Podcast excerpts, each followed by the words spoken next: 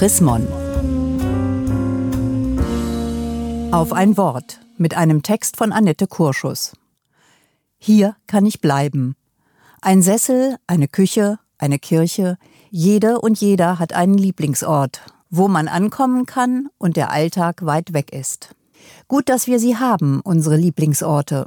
Den Sessel im Wohnzimmer mit dem ganz besonderen Blick in den Garten, meinen Platz in der Küche, wo am Kühlschrank die Postkarten kleben, die Bank im Park, an der so viele schöne Erinnerungen hängen. Lieblingsorte bringen mich auf Abstand zum Alltag. Manchmal nur für einen einzigen kostbaren Moment, auf den ich mich schon lange vorher freue.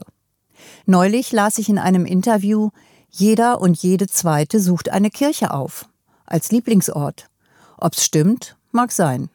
Ich jedenfalls liebe dieses Gefühl, wenn nach stundenlangen Autofahrten noch weit in der Ferne endlich der vertraute Kirchturm zu erkennen ist. Wie ein Fingerzeig, jetzt bin ich zu Hause. Was wären wir ohne unsere alten Kirchen, mit ihren Türmen und den Fassaden voller Narben, Risse und Flecken, die von einer oft Jahrtausende alten Baugeschichte erzählen. Dörfer und Städte sind um sie herumgewachsen. Ihre Räume bergen unzählige Lebens- und Glaubensgeschichten von Menschen, die hier gesungen und gefeiert, gebetet, geweint und geklagt haben. Sie stellen uns mitten hinein in die lange Reihe derer, die vor uns hier waren und die nach uns hier sein werden, wenn die Kirchenmauern erzählen könnten. In Kirchen hören Menschen auf Worte, die sie sich nicht selber sagen können. Einzelne halten dort stille Einkehr, Radpilger machen Halt, Marktflaneure treten ein und Geschäftsleute in der Mittagspause. Kirchen unterbrechen das Gewohnte. Sie weisen über das Alltägliche hinaus, anders als die Orte, an denen wir uns sonst bewegen. Heilsam anders. Und das macht den Unterschied. Kirchenräume weiten für eine wohltuende Weile unsere Gedanken und Herzen.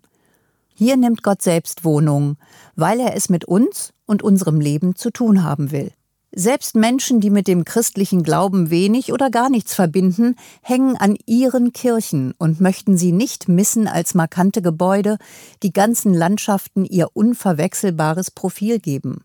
Ja, Kirchen stehen für Heimat und nach Hause kommen, wir wollen in Menschen investieren statt in Steine, höre ich bisweilen. Es kostet tatsächlich eine Menge Geld, alte Kirchbauten instand zu halten. Viele stehen unter Denkmalschutz und sind ohne Frage eine starke finanzielle Belastung für ihre Gemeinden.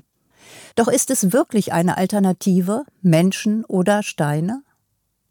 Menschen brauchen neben ihren vertrauten Lieblingsorten andere, fremde Räume, die mehr bereithalten als ein wohliges Gefühl. Das haben viele in den vergangenen Monaten besonders deutlich gespürt. Deshalb haben Kirchengemeinden ihre Kirchen geöffnet, als so vieles nur auf Abstand und manches gar nicht ging. Menschen kommen mit ihren Sorgen und Ängsten vor dem unsichtbaren, ansteckenden Feind, suchen die Nähe Gottes und die Gemeinschaft mit denen, die vor ihnen da waren und nach ihnen kommen werden. Kirchen erweisen sich als verlässliche Herbergen am Weg als stille Seelsorgerinnen im durcheinandergeratenen Alltag, als Orte für die Sehnsucht nach dem Grund, der trägt, wenn alles wankt. In einem biblischen Gebet heißt es, ein Tag in deinen Vorhöfen, Gott, ist besser als sonst tausend in Klassenzimmern, Werkhallen, Sitzungssälen, auf Dienstreisen und endlosen Autofahrten. Ja, es braucht die Räume für das Wort Gottes, in denen wir uns bestärken und befestigen lassen auf dem Grund unseres Lebens, den keiner selbst legen kann. Wie gut, dass wir sie haben. Gelesen von Renate Baumgart, Oktober 2020. Mehr Informationen unter www.chrismon.de